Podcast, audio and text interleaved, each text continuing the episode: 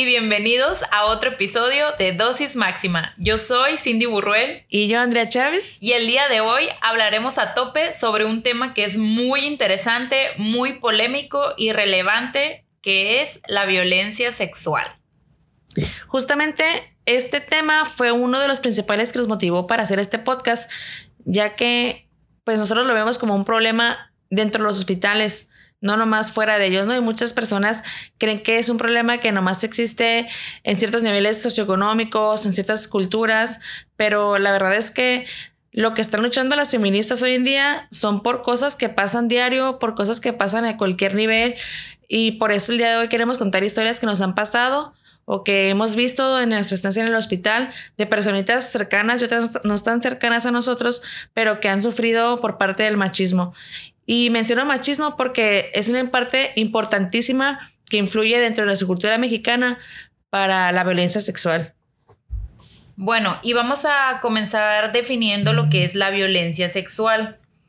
Mm, la Organización Mundial de la Salud la define como todo acto sexual, la tentativa de consumar un acto sexual, los comentarios o insinuaciones sexuales no deseados o las acciones para comercializar o utilizar de cualquier otro modo la sexualidad de una persona mediante coacción por otra persona, independientemente de la relación de esta con la víctima, en cualquier ámbito, incluidos el hogar y en el trabajo. La UNICEF define la violencia sexual como la acción de someter a una persona a la voluntad de un agresor, aprovechándose de la impotencia y del desvalimiento de las víctimas con la intención de dañarla, causarle dolor y sufrimientos, ya sea físicos o mentales, despersonalizarla y dominarla, sometiéndola a actos sexuales sin su autorización ni consentimiento. A lo mejor son definiciones un poquito largas y confusas, pero en resumidas cuentas lo que queremos decir es que es todo aquel acto que atente contra tus derechos sexuales como ya los hemos mencionado, ¿no? O sea, todo lo que atente contra tu cuerpo, tu sexualidad, es todo acto sexual no deseado, que me toquen cuando no quiero, que me obliguen a tener sexo, que me ofendan, que ofendan mi cuerpo, que me chantajeen, que me digan mentiras o que me engañen, entre otras, otras cosas, ¿no? Sí, y también es importante mencionar que la violencia sexual es también cuando una persona no está en condiciones de dar su consentimiento. Y esto lo menciono porque es muy común que cuando estés bajo los influjos del alcohol o bajo los efectos de alguna otra sustancia que altere lo que es tu, tu estado de alerta, tu conciencia, o si estás dormida, o mujeres que son mentalmente incapacitadas, o hombres, eh, la persona que sea mentalmente incapacitada, eh, pues también se considera violencia sexual. En un estudio multipaís que realizó la OMS, definió la violencia sexual con, tres actos más frecuentes y lo más, uno de ellos era eh, ser forzada físicamente a tener relaciones sexuales en contra de tu voluntad.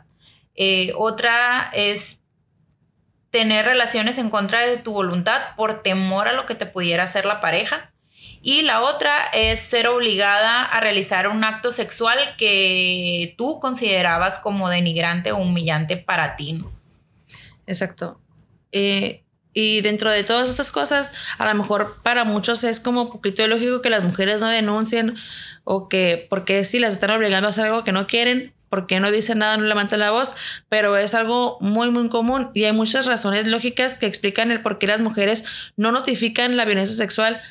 Entre ellas se encuentran pues que hay sistemas de apoyo inadecuados, que tienen vergüenza, temor o que tienen riesgo a que les haga algo su pareja, ¿no? Riesgo a las represalias, riesgo a que ellas sean culpadas, que ellas se dejaron hacer ese tipo de cosas, riesgo a que no les crean, eh, a lo mejor riesgo a ser tratadas mal socialmente o socialmente que las marginen también, ¿no? O sea, que, que las personas las tomen como, pues en lugar de las víctimas como son, sino volverlas a tomar como víctimas, pero denigrarlas. Eh, marcarlas pues como, ah, la violada. Tuviste, tuviste la culpa tú. No, y simplemente el hecho de tú querer decir y no tener la confianza de que puedes ir a un a una institución en donde te van a apoyar, eso es bien difícil para tomar la decisión. O sea, no sé si alguna vez viste algún video de víctimas de violación en donde decían, es que yo fui y hablé, pero la persona que me atendió se burló de mí o me cuestionó de por qué yo estaba haciendo lo que yo estaba haciendo, por qué estaba vestida como estaba vestida. O eh, hubo otro caso también de una testigo que decía, me fui a, fui a denunciar por violación y resulta que el médico que me iba a revisar para ver si es cierto que estaba violada también me tocó sin mi consentimiento. O sea, ¿qué pedo? Pues, o sea, sí está así como que si a mí me pasara, yo no, no me sentiría con la confianza de poder ir a, mi institución a la que debería de recurrir para, para denunciarlo, pues. Entonces todo esto tiene que cambiar. Hay una miniserie en Netflix que ahorita no me acuerdo cómo se llama, creo que es algo como... Unbelievable. Unbelievable, esa, exactamente. Ah, sí, está bien padre. Esa, eh, a mí me llamó mucho la atención, me gustó mucho la serie. Eh, si tienen la oportunidad de verla, véanla. Es algo que pasa muy común. Trata de una muchacha a la cual violan, pero como la persona que la viola no deja huellas, no deja evidencia, no deja marcas, no deja nada, le empiezan a, hacer menos, ¿no? La empiezan a decir que es mentira, que ella lo inventó, y más porque empiezan a llegar como los, los antecedentes de esta chava y dicen, no, esta tipa está loca, esta morra inventa muchas cosas, entonces, ajá, quiere atención nada más, entonces le hacen menos y pues ya no, el desenlace está muy bueno por si les interesa verlas. No se las vamos a spoilear tanto. No está tan larga, es una miniserie. Sí, y sí, yo también la recomiendo. Sí, de otra cosa que me acuerdo un chorro, por ejemplo, yo tenía una pacientita, una señora ya un poquito mayor, que la conocí en mi servicio social. Yo ya la había tenido varias veces y sí era una persona un poco tímida, ¿no? Pero un día llegó con su esposo y el esposo era una persona molesta, enojona, un poquito agresiva. Y pues la paciente era ella, ¿no? Entonces, pero él quería estar ahí, quería estar de metiche, quería estar, eh, que se apurara la consulta porque él se tenía que ir, él ya quería estar fuera de, del hospital, etcétera, ¿no? Entonces, como que eran muchas cositas que, que la señora pues le hacía ponerse preocupada, se le notaba en su carita como temor y angustia, ¿no? Muchos tuvimos la teoría de que estaba preocupada porque le daba vergüenza de que su pareja este, pues su esposo en este caso actuara de esa manera, ¿no? Porque pues estábamos ahí en un servicio pues bastante noble, atendiéndola y, y que ella tuviera la culpa, como que se sentía culpable, ¿no? Al grado en el que le tomamos la presión, la traía súper alta. Entonces, ya viendo eso, dije, esta señora está aterrada ahorita por su esposo. Llegué con el señor, pues la verdad es que sí, pues soy un poco ruda y llegué a regañarlo y lo saqué de mi consulta, le dije que no estuviera molestando, que la señora estaba un poquito delicada y que tenía que atenderla, ¿no? Entonces lo saqué de ahí y ya en lo que lo saqué, llegué con la señora y platiqué con ella un ratito y le dije que no se preocupara, que a mí su esposo no me afectaba, que ella era mi paciente y que ella es la que me importaba, ¿no? O sea, que ella no se preocupara si el señor venía de mala gana, no sé qué. O sea, yo le iba a poner en su lugar al señor, sea cual fuera su, su actitud, ¿no? Y total, como que todo eso sí calmó a la paciente y en un ratito se le bajó la presión, se calmó, se sintió mejor y me, me contó varias cosas a las que iba a consulta, las cuales no me había dicho antes porque su esposo estaba ahí. Entonces, ah, todo esto era un chorro de violencia sexual, o sea, todo esto eran agresiones hacia la pobre señora que me imagino que ha de vivir desde que estaba súper jovencita y no dudo que hasta el señor la pudiera haber pegado en algún momento. Sí, y ahorita que mencionas eso, también me hiciste recordar cuando yo estaba en mi servicio social, hice, mi tesis fue de maltrato en el adulto mayor. Y pues yo ahí andaba encuestando a todos los viejitos que veían. Y encuesté a una señora, ella mayor, mayor, y pues le empecé a hacer las preguntas, ¿no? De un, de un test que ya está estipulado y todo, ¿no? El caso es que me dijo así como que hazme para allá porque ni siquiera podía contestar las preguntas en frente del marido, pues o sea, o sea, todavía la señora era como que sí te voy a hacer el paro de contestarte, pero que no me escuche, ¿sabes? Como porque también había preguntas en cuestión de maltrato sexual, ¿no? Y, y sí venía lo que había mencionado en algún episodio anterior en donde la mujer se siente obligada a cumplirle al marido. Ah, sí. sí, también fue así como que, pues sí tengo relaciones todavía porque pues cuando él quiere y si no, pues se pone de malas, ¿no? O me pega. Y sí, sí está así como que, oye, la bestia, ¿qué haces, no? Entonces, sí, sí afecta, pues sí, sí es, no es de no es un invento, pues todo esto que está pasando. Y precisamente por eso encontramos estudios en los que nos dice la OMS que entre el 0.3% y el 12% de las mujeres dijeron haber sido forzadas eh, alguna relación sexual. Y esto es iniciando de la edad de los 15 años, ¿no? Nomás se encuestaron pues muchachitas de esa edad hacia arriba y eh, pues ellas también afirmaron que no necesariamente era su pareja, podía ser algún familiar, algún desconocido. Sí, normalmente o es el primo, o es el padrastro, o el tío, o a veces hasta el abuelo. ¿no? La mayoría de los estudios indican que es muy, muy probable que las mujeres conozcan a su agresor. Al escuchar todo esto, me acuerdo ahorita de, unas historias que me pasaron en mi internado, eh, ambas durante mi estancia en, en ginecología. Una de ellas eh, me tocó cuando estaba en triage y llega una señora con su niña y me dicen que si les podemos ayudar, que tiene que revisar a su hija porque había sido abusada sexualmente y yo así como de, ¿what? O sea, la niña estaba bien chiquita, no tenía nueve años. Jamás me había tocado tener una violación y pues mucho menos con una chiquita de nueve años. Y ya no, total, voy y aviso que me llegó una violación porque no tenía ni idea de qué hacer. O sea, no sabía qué, cuál era el procedimiento, ¿no? El protocolo a seguir. Entonces voy con mis superiores, voy, digo las cosas y me dan unas hojas. Entonces, por parte de estas hojas es como me voy enterando sin querer de toda la historia de lo que le pasó. Entonces la señora me dice que su pareja, o sea, ella era divorciada, se volvió a juntar con una persona y que esa persona tendía a ser un poco agresiva. Entonces estaba peleando con ella y como en venganza se le ocurre violar a la niña. Ah, ok. Ajá, exacto. Entonces, o sea, y eran personas que se veían socioeconómicamente estables, o sea, un nivel medio, medio alto, digamos.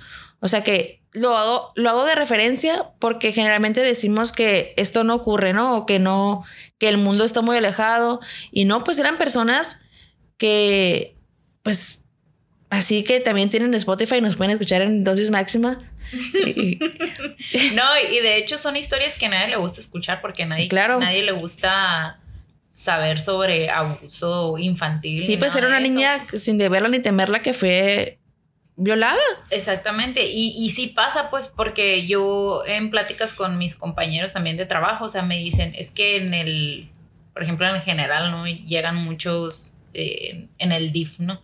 Llegan muchos niños que, pues, violados, pues, y de edades de 5 o 2 años, y, y te quedas, ¿qué? ¿Cómo puede ser posible eso? Me contaron una historia de, de unas, así también, una señora, madre soltera, se juntó con la pareja. Y el vato, yo creo que tenía como un trastorno o algo así de que pensaba que la señora se iba a trabajar y el vato pensando de que la, la estaba engañando y cosas así, ¿no? El caso es que una de tantas esas veces que él andaba en su ondiadez, eh, violó al, niño también igual. Pero al niño en la panza le cortó y le puso puta. y así llegó el niño, pues todo ensangrentado y así, ¿no? Entonces, y sí, es como que, güey, qué pedo, o sea, que ni no tenía la culpa el niño, pues. Entonces, son, son historias que te quedas, ¿cómo es posible que estén pasando y que hagamos como que no existe, pues. Claro, porque no es la única, te digo, tengo dos tengo otra historia todavía, que me acuerdo, ahorita ya me acordé de otra todavía, no sé que podemos hacer esto de anécdotas toda la noche, ¿no? Este, una de ellas es de que igual ahí estaba en ginecología y llegan los de pediatría a una interconsulta que revisan a una niña que porque le llevó el papá, bueno, se supone que era el papá, que la lleva a consulta porque viene sangrando y cuando la revisan se dan cuenta que es un sangrado vaginal. Y Ajá, ¿no? Entonces, como por ser vaginal, pues tienen, tenemos que llevar la gine, que la revisen bien, este, instrumentos que no vayan a lastimar más de lo que ya está lastimada la niña.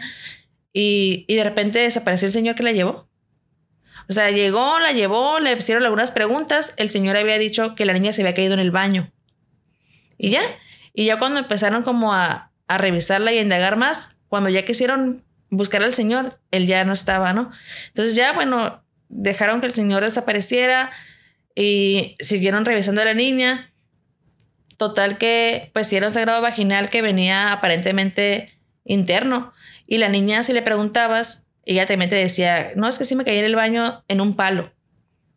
O sea, algo muy, muy extraño, pues, ¿no? O sea, que hace referencia a que.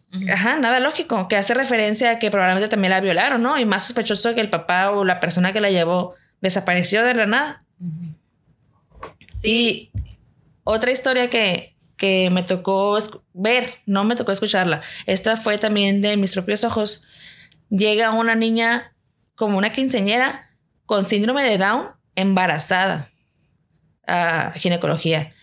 O sea, sí, también tienen este, ganas las personas que a lo mejor no están mentalmente totalmente competentes, pero esto no quiere decir que las mamás que tengan que estar embarazadas, ¿no? O sea, que sean mamás a, temprana edad. Si una niña, eh, digamos, íntegra de sus facultades mentales, no está bien que termine embarazada, ahora una muchacha que tiene una discapacidad mental. Sí. O sea, es algo que a mí no me cabe en la cabeza. ¿Dónde estaba? ¿Qué estaba haciendo la mamá? ¿Cómo, cómo, si es difícil para un adolescente cuidar a, a, un bebé, ahora cómo lo va a hacer esta persona, no? O sea, ahora la abuela va a tener el trabajo doble de cuidar a la mamá del bebé y al bebé. Sí, no, deja tú y probablemente la señora estaba trabajando, ¿sabes cómo? Porque pues ahorita sí es esta situación. Sí, pues no le estaba cuidando, por algo terminó embarazada, ¿no? O sea, ¿qué factores tuvo que haber vivido para que también quedara embarazada esta muchacha? Cae a un paréntesis aquí que sí se recomienda que pacientes que no están completamente capacitados mental eh, se les ofrezca algún método permanente de, de método anticonceptivo, ¿no? Para que no pasen esas cosas. Sí, claro, o sea, muchas personas no saben, no se les ocurren, pero aquí ya les vamos a informar que, que sí se recomienda, ¿no? O sea, es parte de planificar su vida. Que igual no, no evita una violación, pero por lo menos no termine en un embarazo un embarazo no deseado y tan difícil. Y pues como podemos ver, esto no tiene nada que ver cómo iban vestidos, ni cómo, ni cómo andaban, ni que andaban de noche, ¿no? Porque pues para empezar eran, eran niños y también recuerdo cuando estaba en mi, en una clínica, en una práctica clínica, todavía no, no salía a la carrera y, y la doctora me dijo, tú vas, a tú vas a hacer la entrevista y me mandó con una señora ya mayor, tenía sus 67 años, ponle, ¿no?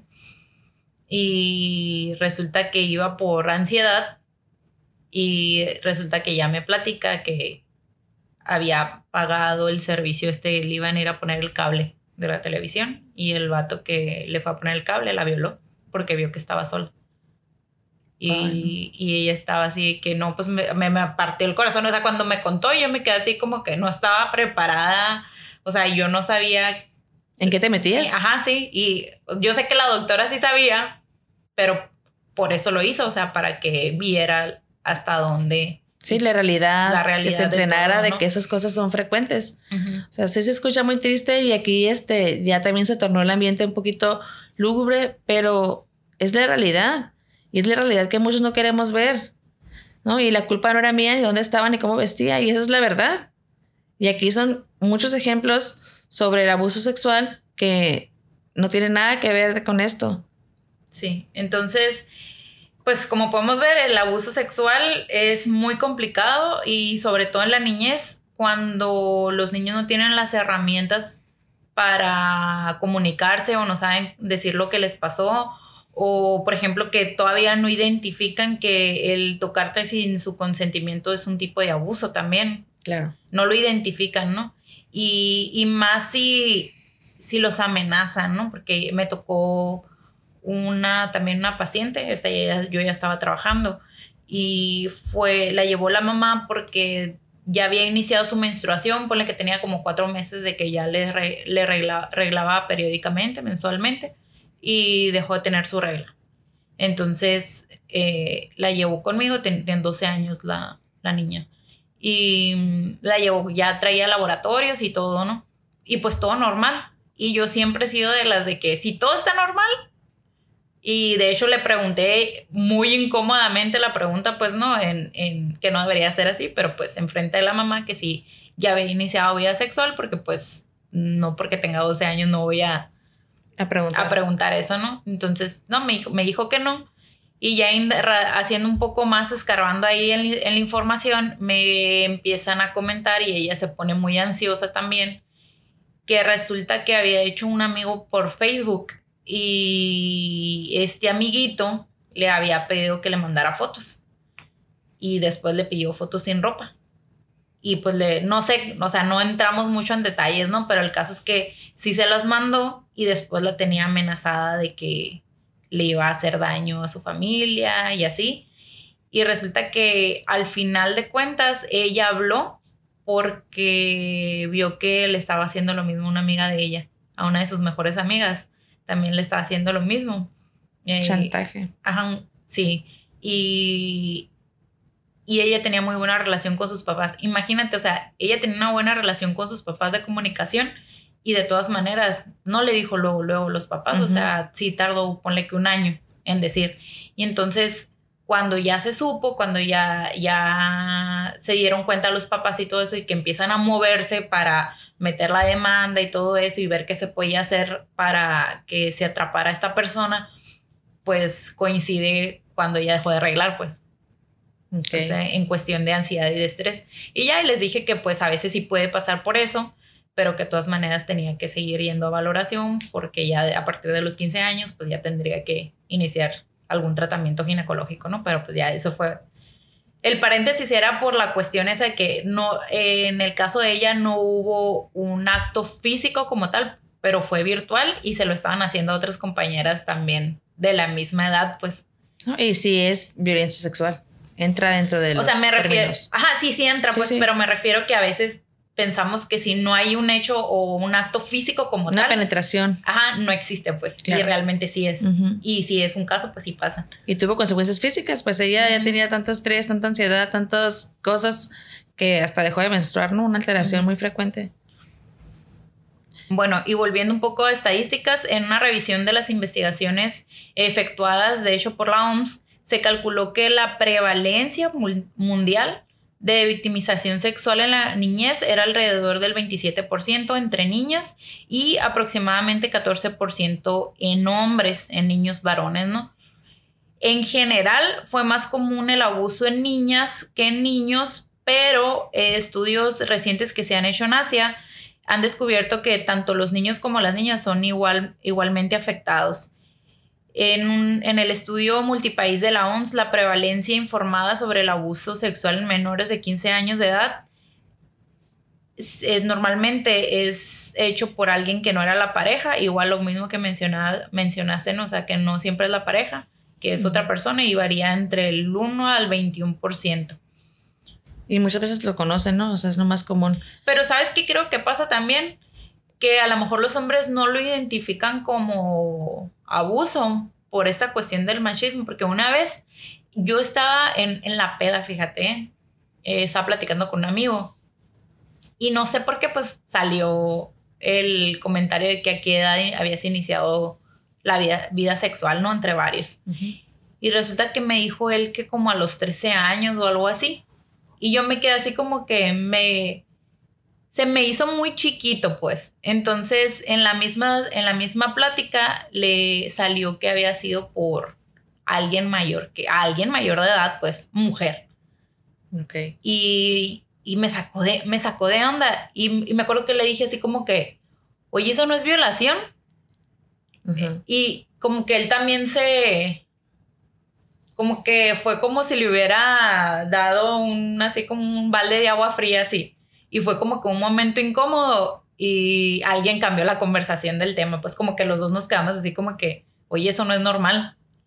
Pero yo me acuerdo que en la manera en la que él me lo estaba platicando, me lo estaba presumiendo de que qué chingón que a los 13 años él había iniciado su vida sexual activa, pues, y yo así como que, oye, eso no, o sea, sí, pues algo no te cuadró. Sí. Y resultó que, pues sí hay un foco rojo, bastante rojo ahí. Ajá. Sí, que, que miedo. Y sí es cierto, pues a lo mejor y y por lo mismo en el que el hombre tiene que ser macho y tiene que tener sexo con todas, tiene que coger y tiene que ser viril desde temprana edad, pues yo creo que por eso se confundió esto también entre, entre violación y tener sexo con alguien, ¿no? Bueno, también hay investigaciones que nos hablan sobre los factores de riesgo que aumentan a que los hombres puedan cometer estos actos de violencia sexual, que es, estos, estos son relativamente recientes y se refiere predominantemente a hombres que han sido arrestados eh, por pues por haber cometido violación, ¿no?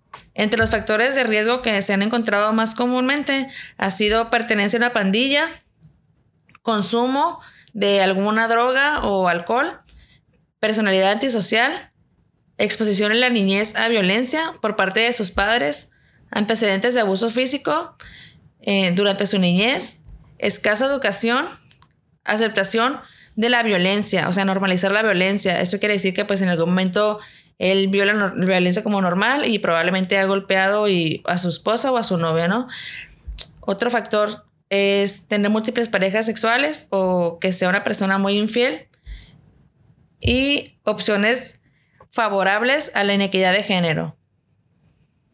Bueno, y también vamos a mencionar algunos ejemplos de, la, de las consecuencias que hay cuando una persona ha padecido violencia o alguna coacción sexual, eh, sobre todo en la salud, ¿no?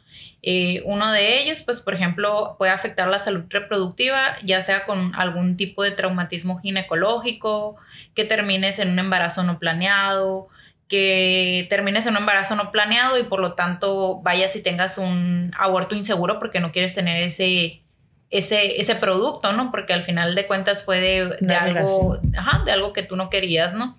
Y, y, como por ejemplo en México estamos en un lugar donde es ilegal el aborto, pues terminas realizándote un aborto pues inseguro, clandestino. ¿no? Clandestino. Y, y pues puede poner hasta en riesgo tu vida o te puede llevar a una disfunción sexual en donde tú no te permitas o no puedas ya disfrutar el sexo por este mismo evento traumático. Eh, y aparte están lo que, si obviamente te violaron, lo más probable es que esta persona ni siquiera se haya protegido y te pase algún tipo de, de enfermedad de transmisión sexual, incluyendo el VIH.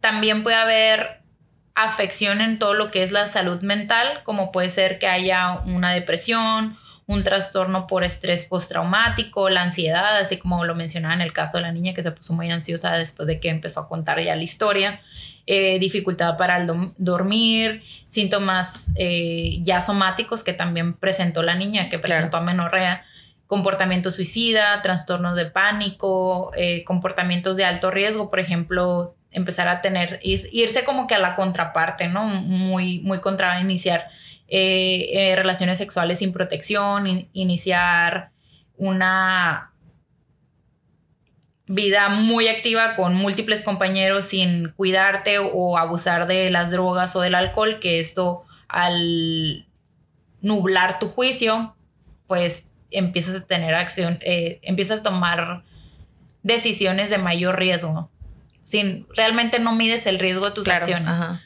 Mm,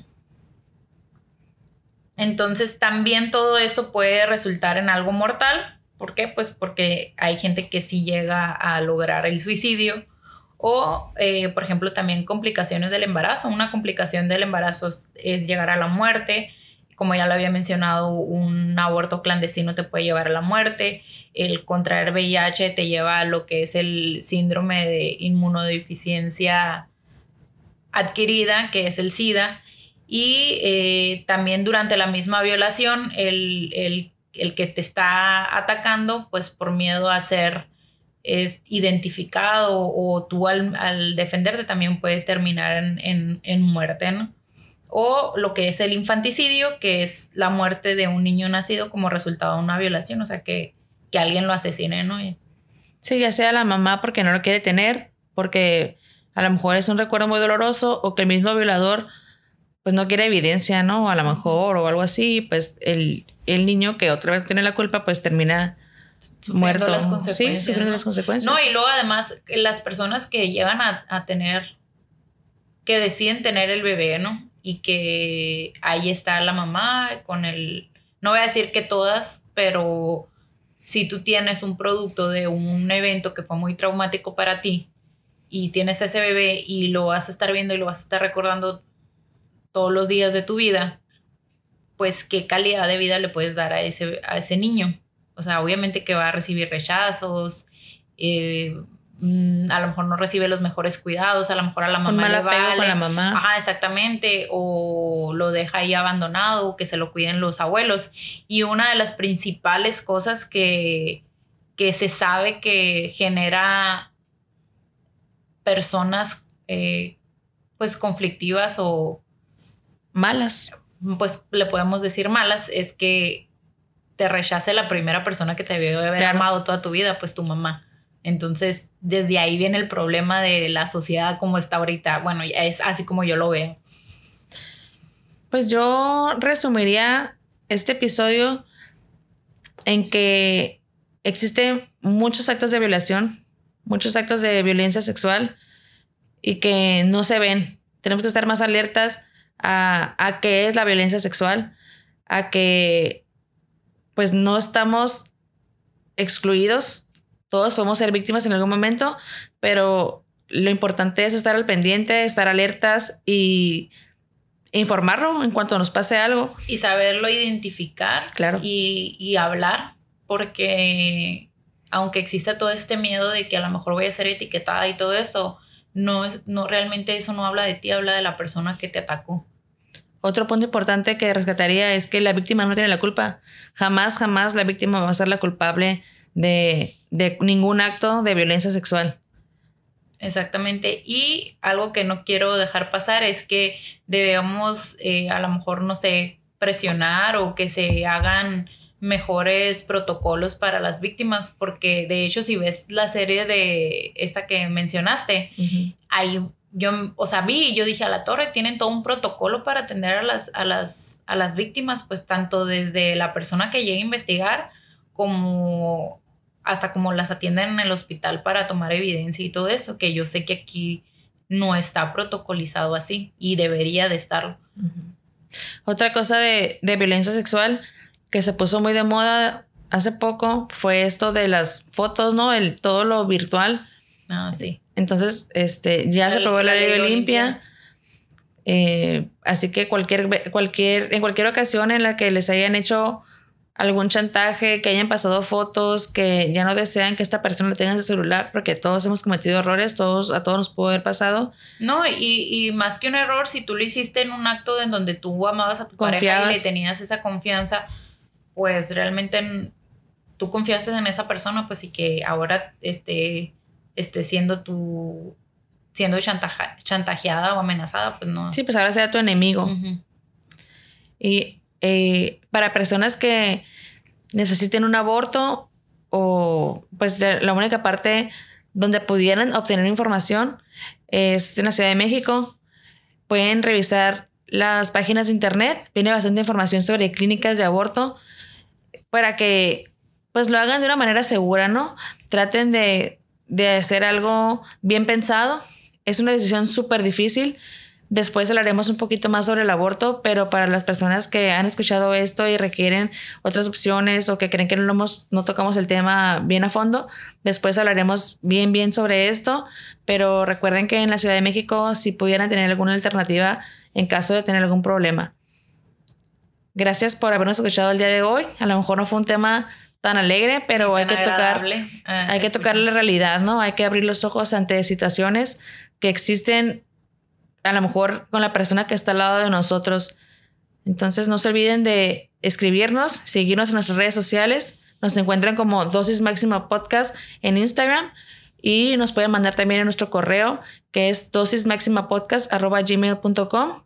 Ahí nos encuentran y con toda confianza podemos resolver cualquier duda que tengan. Escúchenos los jueves y recuerda siempre vivir a dosis máxima. Adiós.